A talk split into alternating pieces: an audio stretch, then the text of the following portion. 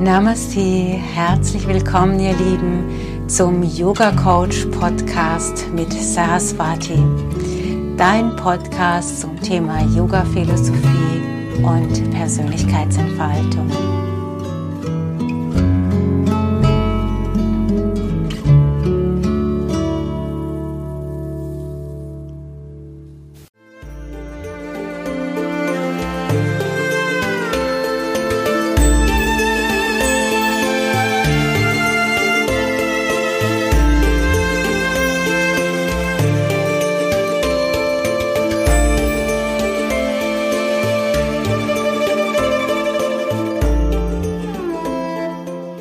Herzlich willkommen, liebe ähm, Zuhörerinnen und Zuhörer. Schön, dass ihr wieder da seid. Heute werden wir über das Thema Liebe reden, woran man erkennt, dass man verliebt ist, was Liebe nicht ist und ähm, was bedingungslose Liebe ist. Ich bin sehr gespannt, was du uns heute erzählst, liebe Saraswati. Namaste, herzlich willkommen zu unserem Yoga Coach Podcast.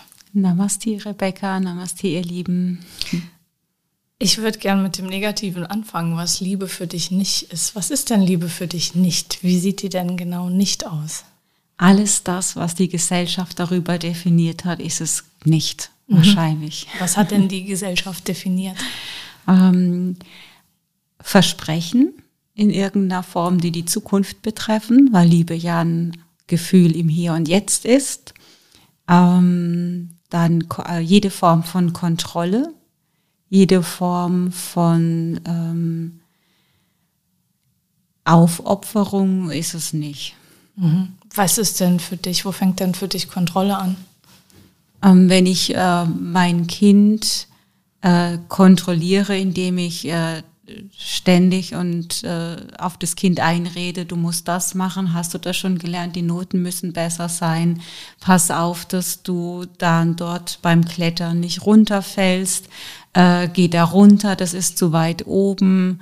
Ähm, also dieses, das, wo man denkt, äh, ich mache das aus einer Liebe heraus, damit das Kind sich nicht verletzt oder damit aus dem Kind mal was wird, ist für mich kein Ausdruck von Liebe, sondern ein Ausdruck von Angst.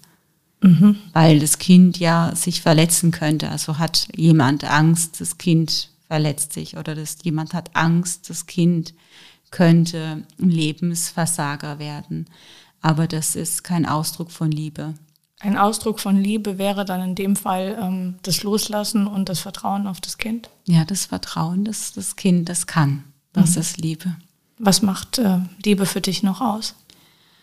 Ja, ähm, Liebe lässt frei und ähm, lässt den anderen wachsen, gibt Raum äh, dass der andere so sein darf, wie er ist. Und Liebe erkennt auch das Potenzial im anderen mhm. und unterstützt es auch. Es gibt also einen Nährboden für den anderen. Oder natürlich auch für sich selbst. Mhm. Woran erkennt man, dass man verliebt ist oder dass man liebt? Also ob man verliebt ist oder liebt, ist ein Unterschied vom Aha. Gefühl. Was denn? Also verliebt sein kennen, glaube ich, die meisten so Schmetterlinge im Bauch und äh, so ein, was Euphorisches. Es hat so was Euphorisches. Und ähm, Liebe ist was Tieferes. Da ist keine Euphorie mehr da, sondern es hat was Gesetztes und was Tiefes und was Ruhiges.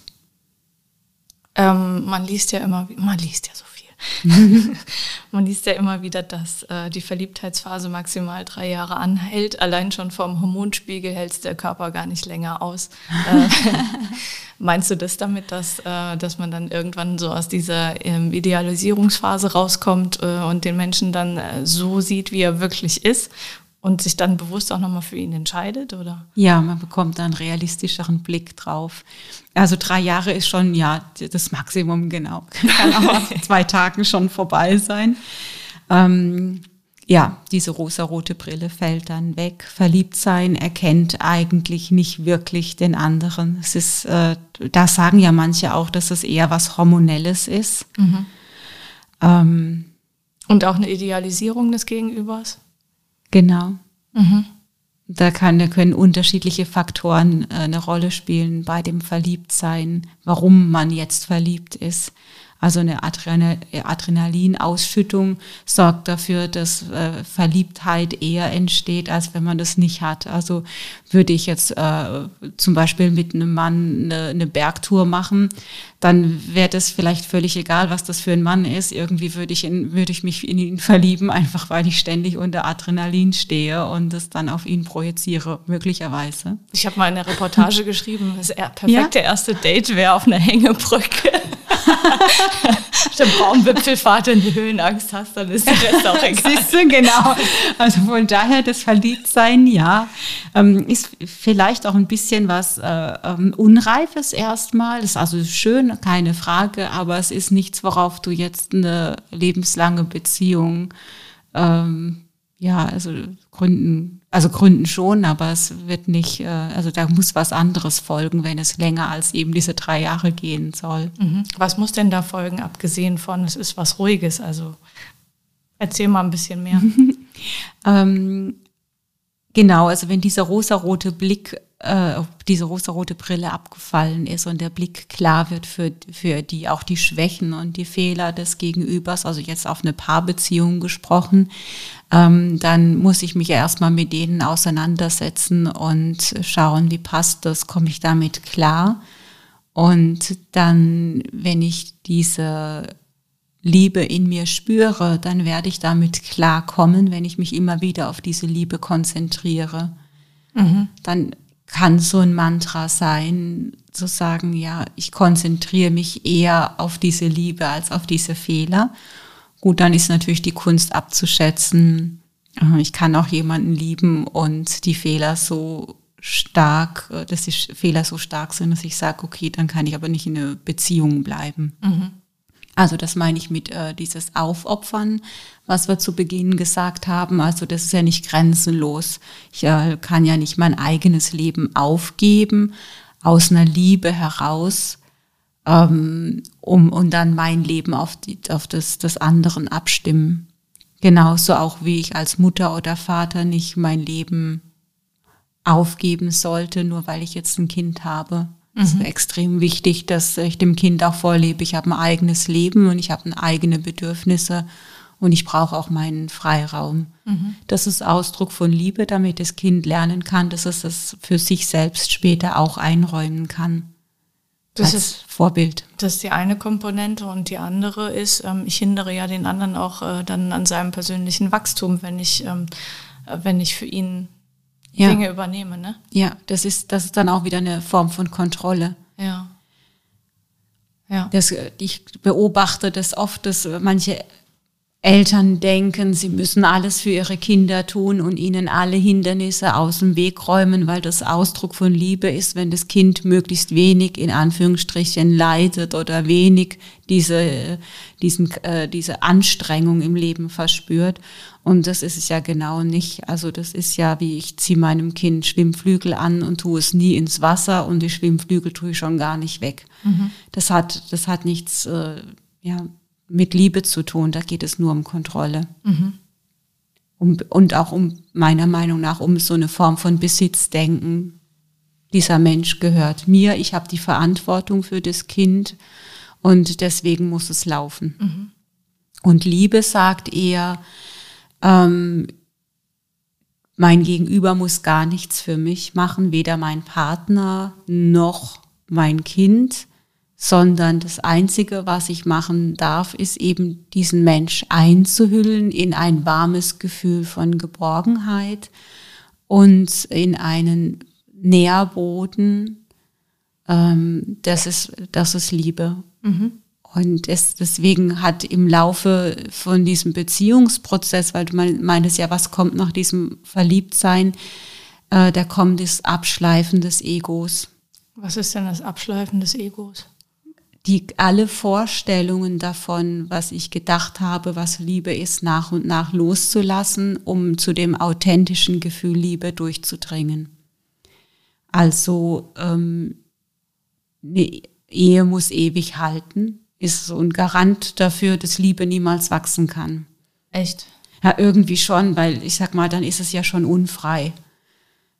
Wenn ich nicht jeden Tag neu die Entscheidung treffen darf, dass ich da, wo ich bin, richtig und gut bin, weil ich aus einer Liebe heraus mit meinem Partner zusammen bin und nicht aus einer Konvention heraus, was, was dann kann ja kein Gefühl entstehen.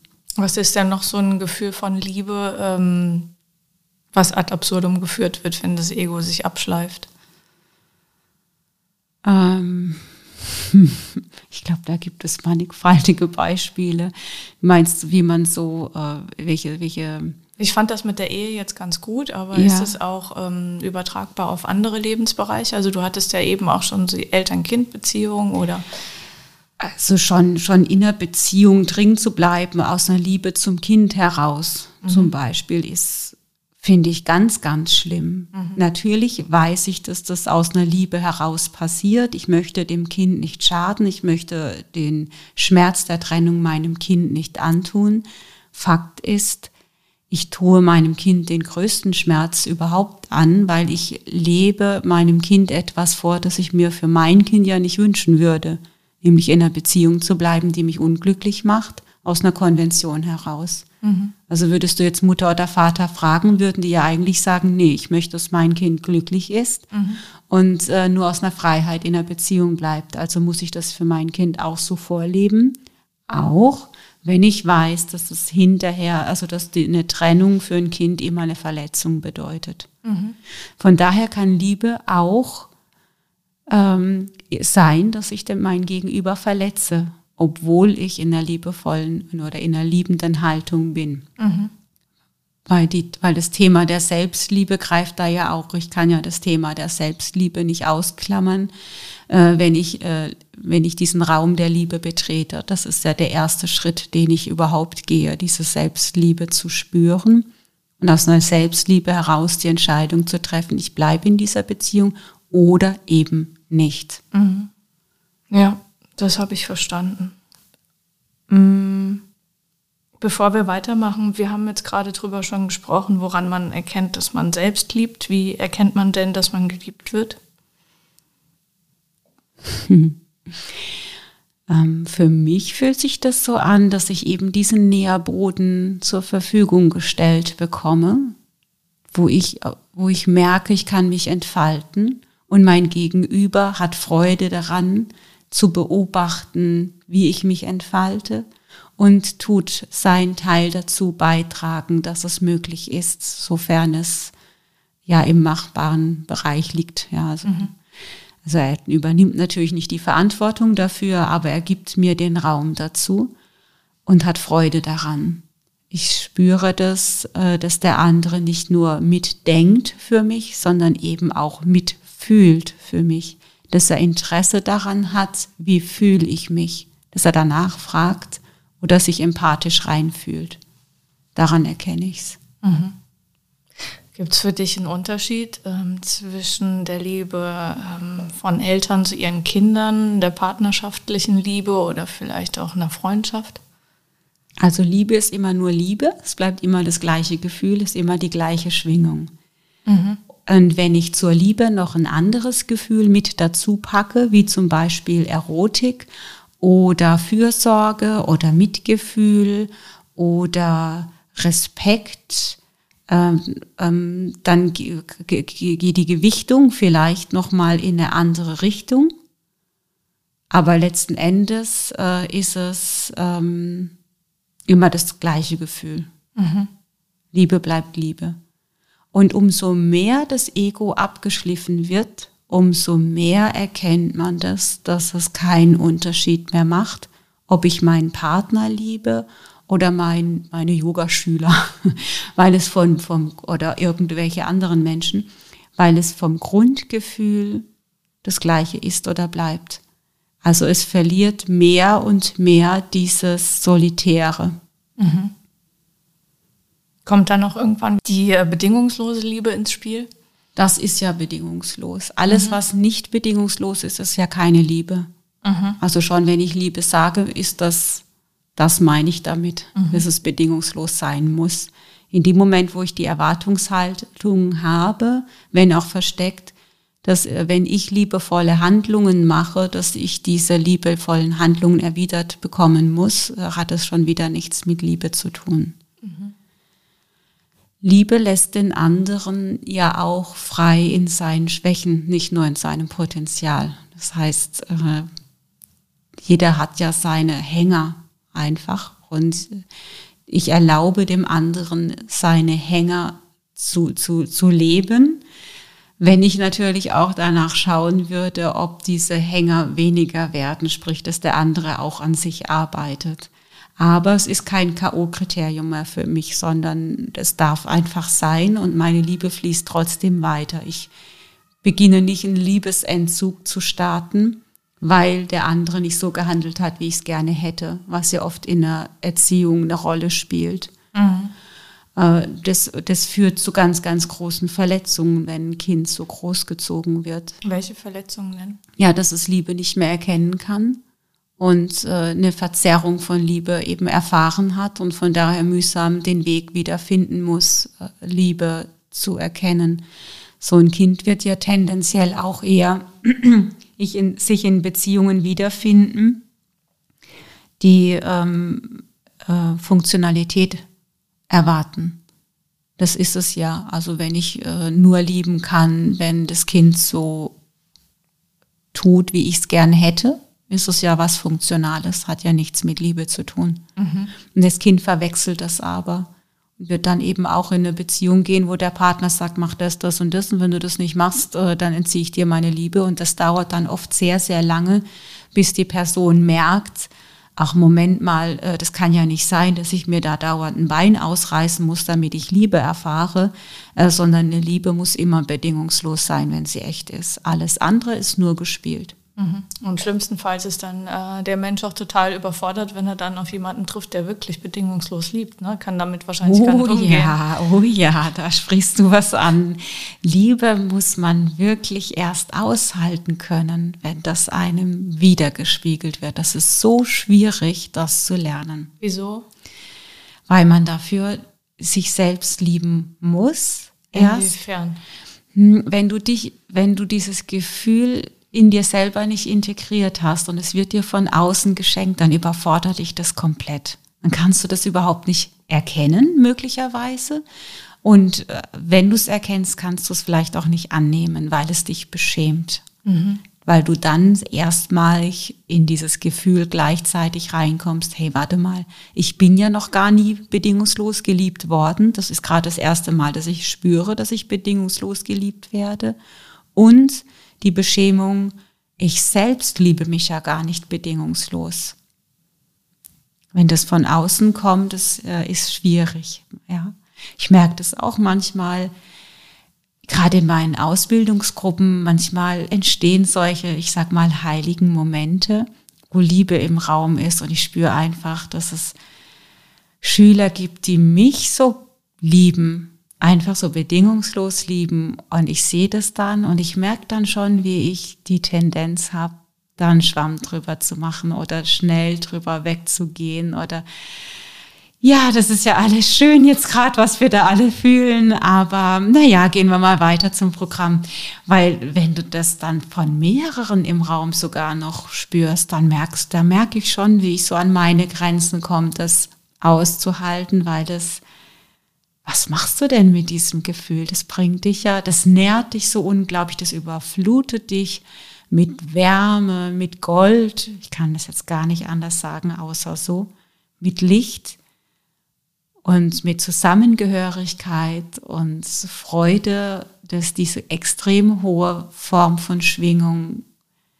das ist anstrengend. Mhm. ähm, ja, was macht man denn mit so jemandem, äh, der dann äh, überfordert ist? Also lässt man es dann erstmal äh, und, und zieht sich, nimmt sich dann kurz zurück oder ist es dann besser, ähm, das einfach wirken zu lassen? Man muss es halt als Empfänger, in dem Fall du, trainieren. Ja, genau. Also ich für mich trainiere es im Sinne von sagen, ja, jetzt komm, jetzt werde ich doch nicht dagegen, das ist doch toll, nimm das doch mal auf, atme das ein, lass es durch dich durchfließen und blockiere dieses Gefühl nicht. Und den anderen, hm, der, also im schlimmsten Fall nimmt der andere es gar nicht an und lässt dich abblitzen mit dieser Liebe, weil die Person noch nicht so weit ist, damit etwas tun zu können. Ähm, aber in Ruhe lassen, ich weiß nicht, ob ich die Person, nein, ich würde sie, glaube ich, nicht in Ruhe lassen. Was würdest du machen? Also, äh, wenn ich die Person liebe, dann, ähm, also meinen Mann habe ich nicht in Ruhe gelassen. Jetzt, wo ich gerade den Mund voll hatte. gerade was getrunken. Perfekt. Okay, erzähl mehr. Ich glaube, du hast ja. unsere alle Aufmerksamkeit gerade. Ja, ich habe spüren können, hey, meine Liebe zu diesem Mann ist bedingungslos. Ich impliziere da noch gar nichts.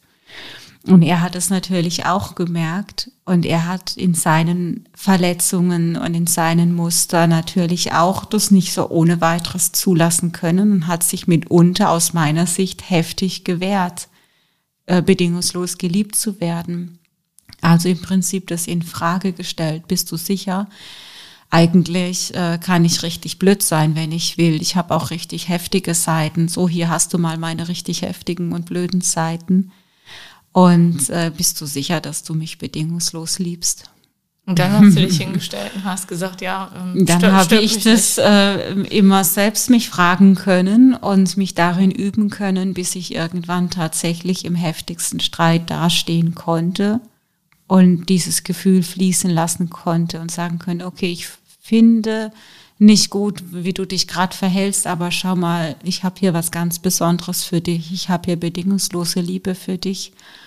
Und ich kann, meine Liebe ist stärker als das, als diese Verletzung, die mhm. da gerade stattgefunden hat. Mhm. Deswegen kann ich sofort wieder dastehen und meine Liebe wieder in deine Richtung fließen lassen, weil das wichtiger ist als diese Verletzung. Und ähm, war es dann irgendwann gut bei ihm? Also hat er dann das, das irgendwann für sich auch heilt doch ungemein in der Beziehung. Das heilt ganz alte Verletzungen. Also ich will damit sagen, ist es einfach ein, einfach nicht. Ist es ein Punkt, äh, den man als Paar dann auch an der Stelle überwinden muss und dann ist auch irgendwann gut? Oder hast du das immer wieder, egal wie lange du mit jemandem zusammen bist? Mhm, also das ist diese sogenannte zweite Phase in einer Beziehung, wo es darum geht, dieses, diese bedingungslose Liebe zu lernen und eben alte Traumata zu, zu äh, aufzulösen dadurch, dass man es endlich erfahren darf, wie es ist, unendlich und bedingungslos geliebt zu werden. Und dann kommt man schon irgendwann in diese dritte Phase, die dann, da beruhigt sich das. Mhm. Das kann schon mal sein, dass nochmal zu heftigeren Auseinandersetzungen kommt, weil diese Frage vielleicht nochmal im Raum steht, warum auch immer, weil es angetriggert wurde. Aber das Grund, da entsteht ja ein extrem großes Vertrauen darin, wenn man häufiger diese Fights hatte, die man vielleicht kennt, die jeder vielleicht kennt und dann die Erfahrung machen darf, der andere steht immer und immer wieder auf der Matte. Der verurteilt mich nicht, der entzieht mir seine Liebe nicht. Ich weiß einfach, ich habe diesen Platz im Leben des anderen. Und dieses Vertrauen ist ja dann irgendwann da in einer Beziehung. Das heißt, das ist auch nicht mehr zerstörbar. Das heißt, natürlich äh, verändert sich die Beziehung und natürlich werden diese äh, Kämpfe dann äh, weniger. Mhm. Wie äh, läuft sowas eigentlich auf der energetischen Ebene ab? Also wie sieht dann Liebe auf energetischer Ebene aus? Ja, einhüllend, mhm. raumlassend und nährend. Mhm. Während das, was die Gesellschaft oft denkt, was Liebe ist, anzapft, kontrolliert Energie raubt. Ähm, das heißt, ich habe eine Beziehung und bin äh, im Prinzip ständig platt ausgelaugt. Ja, Daran ja, merke ich das. Ja. Das sind diese toxischen Beziehungen, so wird das ja manchmal genannt, äh, weil ähm, der, der, weil die, die, das Energiesystem angezapft wurde von dem anderen über ein Leck im Energiesystem, über eine offene Stelle, über eine Verletzung im Energiesystem. Das ist eine alte Wunde und der andere passt halt von seinem System in diese Wunde rein und wird dann einen Energiestrang auslegen in das Energiesystem des anderen und damit Kontrolle über den anderen übernehmen. Das heißt, er wird sagen, mach so, so und so. Nee, er muss es nicht mal sagen, weil es ist was Energetisches. Es steht im Raum, ich erwarte das, das und das von dir.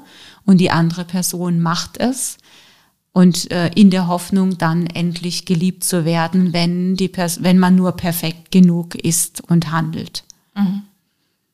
Das hat ja aber nichts mit Liebe zu tun. Das ist eben dieses alte äh, System, das über diese Erziehungsmethoden fortgelebt wird. Handle so, wie ich es möchte, dann kannst du den Platz innerhalb der Familie haben und wenn nicht, entziehe ich es dir. Mhm. Und das ist ja die größte Angst, die man dann hat.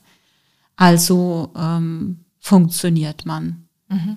Und dann kriegt man mal ein Häppchen zugeworfen und dann denkt man, dass das Ausdruck von Liebe ist, aber das ist es nicht. Das ist ähm, toxisch. Mhm. Sag mal, kann man eigentlich auch unbewusst lieben? Man kann auch unbewusst, man kann auch unbewusst lieben. Ich habe unbewusst geliebt. Inwiefern? Ähm, also erstmal als Kind habe ich unbewusst geliebt. Ich glaube, Kinder lieben von Natur aus, weil sie das Ego noch nicht daran hindert. Das Ego schaltet sich erst später ein und meint, sich dann in den Vordergrund schieben zu können, um darüber zu urteilen, die Person hat meine Liebe verdient und diese Person nicht. Ein Kind macht das nicht. Ein Kind liebt einfach alle gleich. Ein Kind liebt einfach, es macht sich keine Gedanken darüber. Das ist aber eine unbewusste Liebe. Und dann äh, eben irgendwann sollte dieser Prozess wieder eintreten, dass das Ego zurückgedrängt wird und äh, die Liebe wieder fließen darf, aber dann auf einer bewussten Ebene. Mhm. Und äh, bei mir war das so, und ich glaube, das ist auch nicht bei wenigen so, äh, dass ich geliebt habe, ohne zu spüren, dass ich äh, eine bestimmte Person geliebt habe, sondern ich war einfach in Liebe und ich war einfach glücklich und habe ziemlich lang nicht geschnallt, dass ich dann in Liebe und glücklich bin, wenn diese Person in meiner Nähe war. und warum? Weil es nicht ins gesellschaftliche Konzept gepasst hat. Mhm. Ich war damals äh, noch in, in, meiner ersten Ehe und äh, der, der Mann war auch verheiratet und das hat überhaupt gar nicht gepasst. Mhm. Das war überhaupt nicht in meiner Vorstellung. Ich wollte das auch nicht. Mhm. Also das war mir auch klar, das wird einfach nur anstrengend, wenn ich jetzt jemand anderes liebe als meinen Ehemann. So, und das war so fest dring in mir, dass dieser, dieser Gedanke, dieses Ego stärker war als die Erlaubnis, wirklich zu lieben. Und dann irgendwann kam ich auf den Trichter, möglicherweise liebe ich da einen Mann, den ich offiziell nicht lieben darf. Und irgendwann ähm, habe ich gespürt, als er nicht mehr da war, ich bin, hey, ich bin voll traurig, ich weiß gar nicht, wieso ich traurig bin. Und dann habe ich geahnt, warum ich traurig bin, aber ich habe mir gesagt, nein, das mache ich jetzt nicht über den Kopf. Ich warte so lange, bis ich wirklich spüren kann, ähm, dass es äh, Liebe war oder ist, die ich für diesen Mann empfinde. Und irgendwann habe ich durch Yoga-Praxis, durch Chakra-Yoga und mit der Idee, ich möchte jetzt an dieses Gefühl ran, ich möchte über das Gefühl absolute Klarheit haben und nicht über den Kopf mich dahin gebracht, äh, dass die Liebe frei fließen konnte und ich es dann 100 Prozent spüren konnte. Wow, das ist also Liebe. Und ich, diese Liebe habe ich jetzt halt diesem Mann geschenkt, um dann im nächsten Schritt zu lernen, ich habe die, diese Liebe diesem Mann geschenkt, aber es ist meine Liebe, die ich da entfacht habe und entdeckt habe. Und weil es so ist, kann ich die jedem anderen auch schenken, wie, wie ich möchte. Mhm. Und dann konnte ich das an der Stelle auch wieder loslassen. Mhm. Das heißt, wenn wir jemanden lieben, haben wir die Tendenz, es auf jemanden zu projizieren. Und dann kommen sofort die Ideen, ich muss das mit dieser Person lieben. Und da entsteht ein großer Schmerz daraus, wenn ich das nicht mit dieser Person leben kann. Mhm. Aber die Idee an sich ist schon Ego. Das hat nichts mehr mit Liebe zu tun, mhm. sondern der andere entfacht nur dieses Gefühl von Liebe in mir. Mhm. Aber es ist meine. Und danach, wenn ich das mal erkannt habe, dass damit nichts verbunden ist, dann bin ich so weit, das überall hinfließen zu lassen. Dann ist damit noch keine erotische Komponente verbunden. Ich kann ja auch Erotik leben, ohne zu lieben. Das ist, das eine hat mit dem anderen erstmal noch gar nichts zu tun. zum Beispiel jetzt auf eine Paarbeziehung gesprochen. Von daher, ja, das war meine unbewusste Phase der Liebe, äh, die ich dann in eine bewusste Phase der Liebe gewandelt habe. Und heute würde ich sagen, dass ich sehr bewusst bin in dem Gefühl der Liebe und da aber immer noch im Prozess äh, der Erweiterung, der Ausde des Ausdehnens der Liebe. Mhm. Also das hat schon noch Luft nach oben. Mhm. Ja, klar, man, man wächst ja auch ständig, man hört ja nicht auf zu reifen. Ja, und ich glaube, es gibt wahrscheinlich keine Grenze, Liebe zu empfinden. Mhm. Ja. Hm. Es ist nur Ego, wenn es, wenn du noch nicht alle liebst, ist es nur Ego, was dich daran hindert, das zu tun. Mit der Reife von heute hättest du dich damals anders entschieden?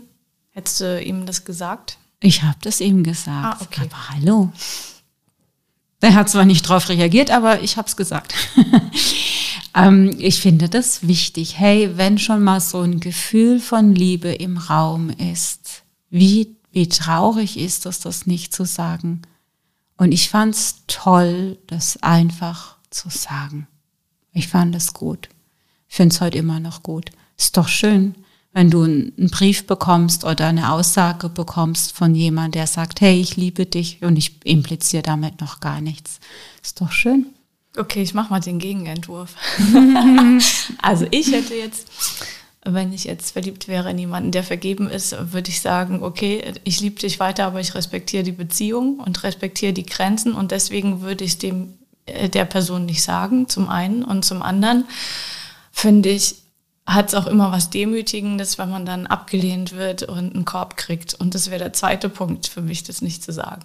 Ego, Ego, Ego, Ego, Ego. Danke! Ego. Ganz ehrlich, äh, was, was ist denn, wenn der andere jetzt in einer Beziehung ist? Was ist denn jetzt daran? Ähm, wobei ich muss sagen, dieser Mann war dann tatsächlich auch nicht mehr in der Beziehung, als ich es gesagt habe. Von daher damals war ich da auch nicht frei von. Ich weiß, was du meinst. Ähm, aber ehrlich gesagt, wie viele Menschen sind in einer Beziehung, wo die, wo das Paar sich nicht sagt, ich liebe dich. Und ehrlich gesagt, ich mache noch nichts kaputt, nur weil ich jemanden, der in einer Beziehung ist, sage, dass ich die Person liebe. Wenn für die Person dann irgendwie dadurch eine Entscheidung getroffen wird oder eine Reflexion getroffen wird, dann ist es ja auch gut. Also wenn ich jetzt von jemandem gesagt bekomme, dass er mich liebt, deswegen würde ich mich jetzt noch nicht von meinem Mann automatisch trennen, mhm. oder? Also damit macht doch die Person meine Beziehung nicht kaputt. Das ist doch, das stimmt doch nicht. Also es stimmt doch nicht. Äh, Im Gegenteil, das äh, ist, wäre für mich so, dass ich sage, Ah, das ist aber schön, dass du mich liebst. Das finde ich toll. Also äh, ich liebe dich auch, aber ich verbinde vielleicht jetzt nicht gleich damit, dass wir jetzt in eine Beziehung gehen oder eine erotische Beziehung führen oder sonst was. Aber hey, danke, dass du mich liebst. Ich finde es toll. Und dann würde ich nach Hause gehen und meinem Mann sagen, hey, ist das nicht wunderschön? Heute kam ein Mann zu mir, der mir gesagt hat, dass er mich liebt. Ist das nicht schön? Und dann würde er mir sagen, ja, das ist schön. Aber so lieb und nett reagieren nicht alle auf äh, eine Liebeserklärung. genau, das war der andere Punkt. äh, was war nochmal der andere Punkt? Der Korb. Der Korb, genau. Ähm, ähm, ja, weil wir ja schon darüber gesprochen haben, es ist nicht so einfach, Liebe anzunehmen. Ich brauche schon eine gewisse Reife dazu, Liebe anzunehmen. Ich muss ja schon irgendwie eine, ein Standing dazu haben, eine Haltung dazu haben, die mich dazu befähigt, Liebe bedingungslos auch anzunehmen. Mhm nicht, dass ich so, dass in mir sofort so ein Programm abgeht wie, oh Gott, die Person liebt mich, jetzt muss ich alles für die tun. Mhm. Oder die Person liebt mich, jetzt muss ich, jetzt trage ich Verantwortung für die Liebe dieser Person. Oder ich trage Verantwortung dafür, dass die Person jetzt nicht traurig ist, weil ich jetzt nicht so handle, wie sie es gerne hätte. Und, und, und, und, und diese ganze Maschinerie. Mhm. Aber auch das stimmt doch nicht. Das ist eine Illusion. Mhm. Nein, ähm, ich muss jemanden sagen können, dass ich ihn liebe, ohne dass er sich dadurch bedrängt fühlt, äh, sondern ich muss dem anderen an der Stelle auch zutrauen, dass er mit meinem Gefühl umgehen kann. Mhm. Das ist doch gar nicht mein Problem. Also ich habe ja auch wahrscheinlich kein Problem zu sagen, du bist ein Idiot, wenn du ein Idiot bist. Das fällt uns irgendwie viel leichter, das zu sagen. Da mache ich mir ja auch keine Gedanken drüber, ob der andere jetzt verletzt ist oder damit zurechtkommt. Da ist es mir ja auch wichtig, dem mitzuteilen, dass es ein Idiot ist. Mhm. ja, also und von daher, das ist ja ein, ein zutiefst krankes äh, äh, System, in dem wir uns befinden, dass es peinlich ist zu lieben, dass es peinlich ist, einen Korb zu bekommen und dass es nicht gestattet ist, jemanden zu sagen, dass ich ihn liebe, wenn er vergeben ist. Das ist, das ist zutiefst krank, ganz ehrlich. Kann es irgendwo zu viel Liebe geben? Hat es sowas schon mal gegeben, dass es zu viel Liebe gibt? Ist irgendwann schon mal etwas passiert, weil zu viel Liebe im Raum war? Ich nee, liebe nee, ja, nee, lieb ja die Gespräche mit dir, weil, weil, weil äh, in dem Moment, wo du das spiegelst und analysierst, äh, sitze ich als Gegenüber immer da und denke mir so, ja, scheiße, sie hat schon wieder recht. Stimmt, wie blöd. Ja, du hast schon wieder recht. Und ich habe ja auch einen Korb bekommen. Und das, was ich gerade gesagt habe, das war ja nicht mein einziger Korb. Ich habe ja schon, schon mehrere Körbe bekommen. Ja und? Das macht doch aber mit meiner Liebe nichts. Mhm. Meine Liebe darf doch weiter fließen. Mhm. Dann kann ich sagen, ja, schade, dass ich jetzt einen Korb bekommen habe. Aber meine Liebe ist immer noch da und du kriegst sie, ob du sie willst oder nicht. Punkt. Da hast du sie. Sehr selbstbewusst. das muss sein, weil sonst fange ich an, mich klein zu machen. Mhm. Sonst fange ich an zu leiden und zu sagen, ach, jetzt darf meine Liebe da nicht hinfließen und da darf sie auch nicht hinfließen. Und der war ungerecht zu mir und der war blöd zu mir und deswegen darf meine Liebe da auch nicht hinfließen. Und ach ja, meine Eltern waren ja auch nicht perfekt, deswegen darf da meine Liebe auch nicht hinfließen. Ach so, ja, und mein Kind, mein Kind hat jetzt auch eine Entscheidung getroffen, die mir nicht passt. Ja, dann darf da jetzt meine Liebe auch nicht hinfließen. Also wenn ich ständig meine Liebe einenge und kontrolliere, was ist das dann? Das ist doch, das ist doch keine Liebe mehr. Dann fühle ich mich eng und klein und dunkel und dann kann meine Liebe auch nicht mehr zu mir fließen. Was soll das? Lass sie doch raus, lass sie doch fließen, wo sie hin möchte und wer sie will, darf sie haben und wer sie nicht will, das ist mir doch völlig egal, dann macht, dann will er sie nicht. Das ist doch sein Problem, aber sie fließt trotzdem weiterhin dahin. Schaden kann es ja nicht. Mhm. Und dann werde ich doch größer dadurch und dann werde ich freier davon und dann werde ich gelöster davon und schöner und glitzernder und rosaroter und goldener. Äh, und äh, das ist, äh, das macht mich doch in erster Linie glücklich, wenn ich lieben darf. Mhm. Und das war schon ein wichtiger Prozess für mich, diesen Wechsel zu spüren zwischen Ego und bedingungsloser Liebe. Das ist ein Prozess, das kriegst du ja nicht gleich hin. Und zu merken, ah, wenn ich im Ego bin, sprich, wenn ich äh, eine Verknüpfung habe mit dem, wie meine Liebe Ausdruck finden muss, dann leide ich. Und ah, wenn ich meine Liebe nur frei fließen lasse und die Ideen dazu losgelassen habe, dann geht's mir saugut. Dann nährt mich das, dann macht mich das mega glücklich. Mhm. Und ihr, das, das geht nicht von jetzt auf nachher, aber umso öfter du diesen Schmerz spürst und diese Liebe spürst, kommst du mehr und mehr dahin, dich für die Liebe zu entscheiden. Mhm. Und zu sagen, warum sollte ich denn jetzt dauernd leiden? Das sind doch nur Ideen. Ich konzentriere mich immer wieder auf die Liebe und immer wieder und immer wieder und immer wieder, bis es so klar ist, dass ich äh, diesen Schmerz äh, des Egos nicht mehr habe. Ich bin so gespannt, ob jetzt irgendjemand nach unserem Podcast losrennt und eine Liebeserklärung macht. Oh bitte, oh, das wäre so schön. Eine Welle der Liebesbriefe wird jetzt losgetreten und eine Welle. Oh, ich möchte es dann oh, aber auch ah, wissen. Schreibt uns bitte, wie es ausgegangen ist. Das, das würde ich nicht. Ja, das fände ich toll. Wir kommen auch zur Hochzeit dann später. genau, ihr dürft mich einladen. Genau, kein Problem. Machen wir einen Hochzeitspodcast. Ja, ähm, ich würde gerne zum Abschluss nochmal auf die ähm, yogischen Schriften eingehen, mhm. weil äh, so kamen wir eigentlich auf das Thema, was ist Liebe, ne? Mhm. Ähm, weil ähm, ich habe das, hab das mal so eingeworfen, hast du gesagt, ja, gibt es in den yogischen Schriften nicht. Mhm. Da habe ich gedacht, was? Mhm. Ja, man muss es immer noch überprüfen, äh, ob es nicht doch eine Ausgabe gibt, wo es vielleicht so übersetzt ist. Aber die Bhagavad Gita ähm, oder die Yoga Sutras nach Patanjali. Also das Wort Liebe, nee, ich kann mich nicht erinnern, das jemals dort gelesen zu haben. Warum? Gibt es im Yoga, in der Yoga-Philosophie keine Liebe oder was?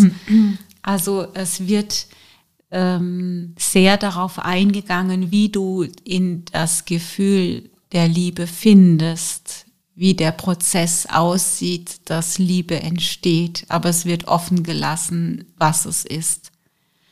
Äh, weil ich glaube, dass die Yogis schon erkannt haben, dass mit dem Wort Liebe zu viel Falsches verbunden wird, zu viel Ideen verbunden werden. Mhm die aber allesamt nichts mit Liebe zu tun haben und sie dann weiser, weit, weise, weiser, weise, ja, ähm, dieses Wort ausgeklammert haben und eher den Weg beschrieben haben der Selbstreflexion und der Weg der Umgang mit den anderen Menschen und über das Wesen der Natur und über das Wesen des Lebens an sich, um als Endresultat Liebe zu spüren. Mhm. Aber dieses Endresultat wird nicht benannt. Es ist sozusagen das Geschenk, das hinterher entsteht. Wenn du das alles verinnerlicht hast, diesen Weg der Yogis oder auch deinen persönlichen äh, wie, äh, gehst. Mhm. Wahnsinn. Mhm. Ich werde da immer noch nicht fertig mit denken. Ich habe gedacht, da gibt es. Ja, aber das ist ja genau der Punkt. Das ist ja nichts zu denken. Es ist ja was zu fühlen. Ja, ich habe es ja verstanden. Ach so, das darf ich ja, das habe ich ja im ersten oder zweiten Podcast bei dir gelernt, wenn man, wenn man dir sagt, ich habe es verstanden, dass du dann anfängst, innerlich den Kopf zu schütteln und zu sagen, nein, so fangen die Probleme an. okay, ja, nee, aber ähm, ja, fand ich, fand ich echt bemerkenswert, ähm, dass es da so explizit nicht auftaucht. Aber ich kann ähm, das nachvollziehen, so wie du das erklärst. Ja. Mhm, ja. Haben wir jetzt alles gesagt? Ja, fürs Erste ist, glaube ich, viel zum Nachdenken tatsächlich dabei. Ja. Okay. Aber vielleicht noch mehr zum Nachfühlen. Mhm. Dann sage ich für heute vielen lieben Dank. Ja, ich danke. Wie gesagt, ähm, schreibt uns gerne, wie es bei euch ausgegangen ist. Wir sind neugierig. Wir verraten es auch nicht im nächsten Podcast. Und äh, ja, alles Gute da draußen. Alles Liebe für euch. Namaste. Namaste.